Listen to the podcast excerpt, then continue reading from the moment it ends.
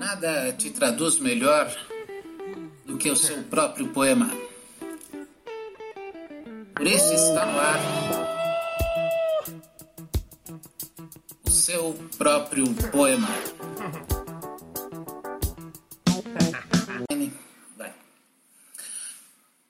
Que seja bom, seja ou manhã, ou tarde, ou noite, o momento que você estiver ouvindo esse programa, que seja bom sempre.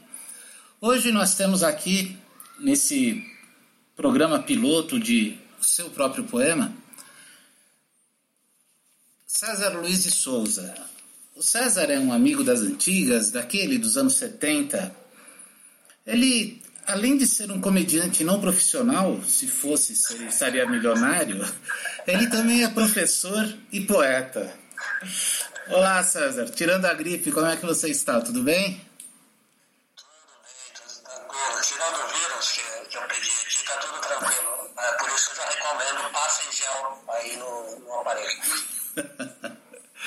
Você fala de onde, César? Você está em que cidade agora? Eu estou em Sorocity, conhecida como Sorocaba. Certo. É, conta pra gente, César, é, o que te motivou a ser esse poeta que você é? Rapaz, eu sempre fui, de criança, um leitor meio fanático, né? Eu lia de tudo, eu lia de bula de remédio, a gibi, passei depois a ler enciclopédias, livros. Eu acho que a grande, no início, os livros foram os meus motivadores iniciais. E que livros, que livros você lembra? Que livros?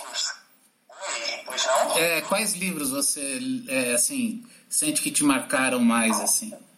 Olha, eu, em casa lia de tudo.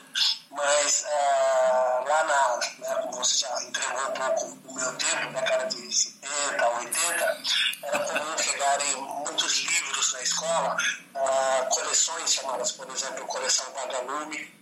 E, então eu li absolutamente de tudo, desde aventuras de Tom Sawyer, uh, Robson Crusoe, né? Teve um muito engraçado que até hoje eu conto, eu li lá na, na sétima série, que é As Aventuras de um Chinês na China, que é bem né, a propósito aqui no livro, que é uma história é, fantástica de um chinês que recebeu um diagnóstico de morte e aí resolveu então fazer todas as loucuras que ele pudesse na vida e a maior loucura dele sei se dá tempo aqui de contar, mas eu vou fazer uma historiazinha.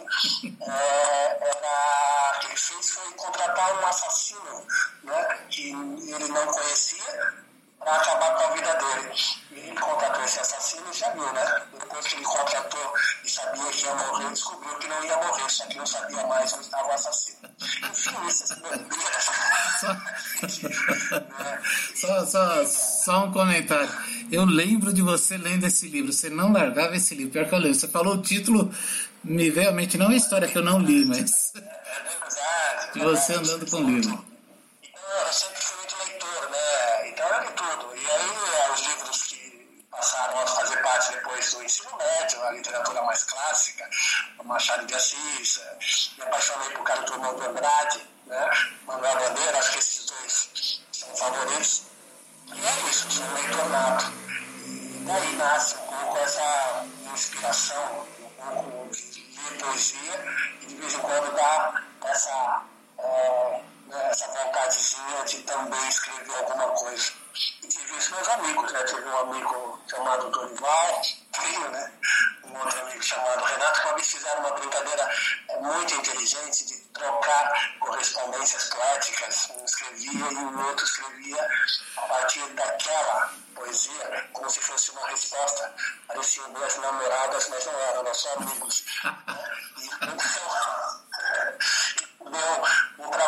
Eles me colocaram nesse meio de campo como se fosse um, um leitor, né? né? Um, um leitor. Eu parecia mais um padre ali, que. Mas, enfim, né, aquilo também foi um elemento motivador muito grande, porque na medida em que eu ah, tinha esse repertório de leitura e lia esses dois amigos, isso também me incentivava de vez em quando, você mesmo, falava, ah, por que você também não escreve? E só eu, porque só o Renato. E acho que a partir dali, na verdade, é que eu fui produzindo os meus primeiros rabiscos, que por sinal é, é, é o nome do meu, meu poema que eu estou trabalhando agora, do meu último poema, tem justamente esse nome, Rabiscos. É isso. É, mas hoje é, a gente vai falar de uma outra poesia sua, né?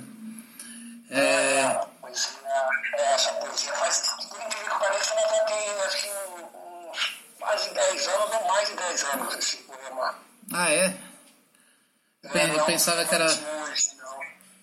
Não. não, é. Errante é um poema que já tem algum tempo. Ele é um poema já com uma, uma certa uma certa visão um pouco pessimista de algumas coisas da natureza humana, mas ele até parece que é de hoje, mas não é não. Então vamos fazer o seguinte, vamos ouvir o poema errante narrado por você mesmo. Sim. Então. É, desculpem a voz aí um pouco rouca, a gripe. A voz viral de César Luiz de Souza. já, já passei um pouco de gel aqui, tá tudo tranquilo. então, peraí, vamos ouvir agora, na interpretação do próprio autor, do poeta César Luiz de Souza, Errante.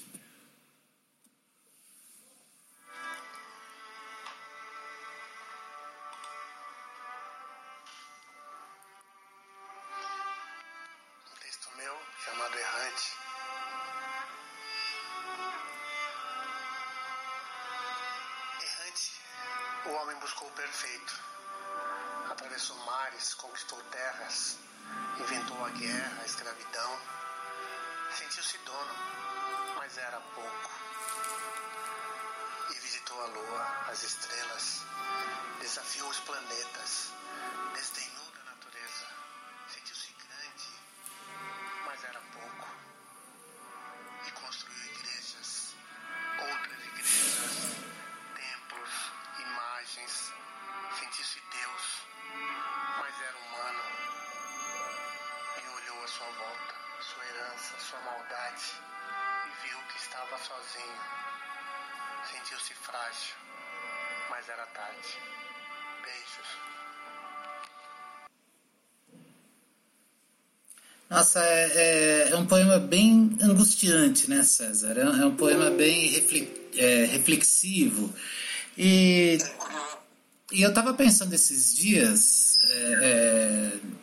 não esses dias, já penso há algum tempo, mas esses dias até com mais intensidade, sobre essa questão do poeta dele não poder ser alegre, né?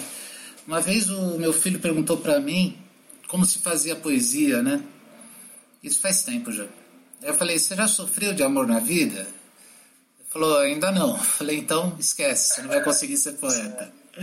Então, você concorda com isso ou não? O, poeta tem que ser um ser angustiado para sair um poema mais bonito? Eu acho que ele não precisa ser, não. Mas a própria.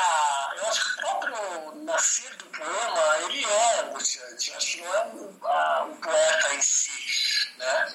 Mas esse é lírico nosso, ou seja, quando você vai pensar, seja um poema, ou seja uma outra obra, né, um conto, você escreve bem, por sinal, uma narrativa, uma outra produção, eu acho que ela nasce com um certo sofrimento, sim. Eu, pelo menos, passo um pouco por isso. Então, é, quando eu vou produzir alguma coisa, parece que eu já começo a, de uma certa maneira, sofrer. É lógico que há algumas vezes que dá esse insight, de repente, a obra nasceu. Só que é curioso, porque eu acho que esse sofrimento que começa às vezes inicial, ele vai se, ah, se transformando, ele vai se alterando. E quando você termina, você já não tem mais sofrimento. Ou você odeia aquilo que você escreveu, porcaria, que droga, ou você fala, caramba, eu fiz isso. E, e aí você tem já um outro, uma outra relação com o poema, que já passa a ser uma relação de, de namoro ou de briga com ele, mas eu não acho que precisa sofrer. Ao mesmo tempo, eu acho que é impossível não sofrer nessa questão escrita, a não ser que haja alguém, talvez haja algum escritor, algum poeta que consiga uh, escrever de uma maneira mais livre. Ah, vou sentar aqui não vou sofrer, não. Isso pode acontecer, mas eu, no geral, sofro um pouquinho assim para escrever. Esse poema eu não lembro ao certo, mas eu lembro que é, foi um poema angustiante era alguma situação que eu acho que eu estava vendo né, ou assistindo e um, um certo desânimo né, com a humanidade não tem a ver com o vírus, né, já escrito, já foi escrito algumas, algumas coisas. E é curioso que eu não ia sequer gravar, né, você gravou um poema seu novo aqui hoje, né, lembrei dele, eu falei, nossa, né, eu acho que tem alguma coisa é, gra, gravada não, mas escrita, que fala um pouquinho dessa nossa angústia. Só que o seu é um pouco mais otimista no final, o meu é mais pessimista, né? Então, é, o... assim não seja. É, eu lembrei. Agora é tarde. eu lembrei do, do poema É melhor ser alegre que ser triste, mas o próprio Vinícius, que escreveu isso, ele, ele, cantava de uma forma tão triste. É melhor ser alegre que ser triste. Então, a alegria do poeta é uma alegria triste. É verdade, é, é verdade, é verdade.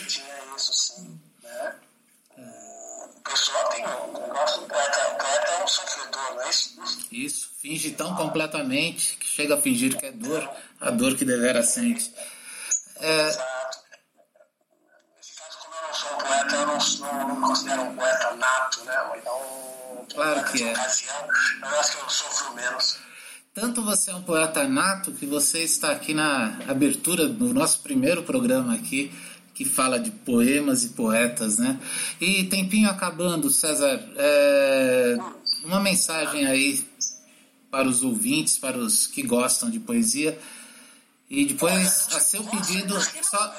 É, os que gostam de poesia uh, continuem gostando, continuem produzindo, porque a, o poema né, ele, tem, ele abre janelas, ele abre almas, então é importante que os que gostam de poema continuem aí nas suas produções, né, alegrando essa janela da alma as pessoas, eu acho que o poema ajuda bastante. E quem não gosta, uh, eu acho que precisa descobrir que é impossível não gostar de poesia é impossível não gostar de poema. Talvez né, haja aí essa janela sua esteja um pouquinho fechada, mas acho que é possível abrir uma flechinha e deixar abrir uh, ela meio que aberta, porque quando um poema entrar né, por essa janela, talvez você descubra que é impossível, como eu já estou dizendo, não gostar de poema. Lógico que você não precisa ser um poeta, não precisa gostar de todos os poemas. É como dizer que eu não gosto de ler mesma coisa de eu não gosto de respirar, mas é difícil não gostar de poesia. Acho que é mais ou menos isso. É isso aí. Você pode não gostar de respirar, mas tá, você pode até gostar de respirar, mas tá difícil hoje. Né? é, Agora vamos. Então, César, obrigado, um abraço. É, vou tocar agora Galos Noites em Quitais, um pedacinho só vocês vão ouvir, porque o tempo já está bem pequenininho. E é a música que o César escolheu para a gente terminar esse nosso primeiro programa. Obrigado, estejam sempre aí. Obrigado pelo convite, abraço a todos, beijos poéticos.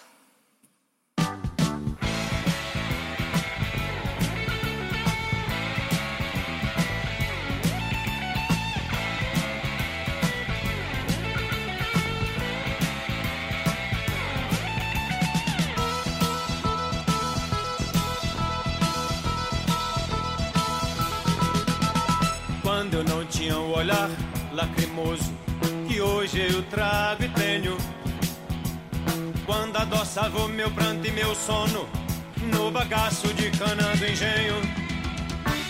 Quando eu ganhava esse mundo de meu Deus, fazendo eu mesmo o meu caminho. Por entre as fileiras do milho verde que ondeia com saudade do verde marinho. Eu era pardais como um galo quando havia, quando havia galos, noites e quintais. Mas veio o tempo negro e a força fez comigo mal que a força sempre faz. Não sou feliz, mas não sou mudo. Hoje eu canto muito mais. Na, na, na, na, na. Não sou.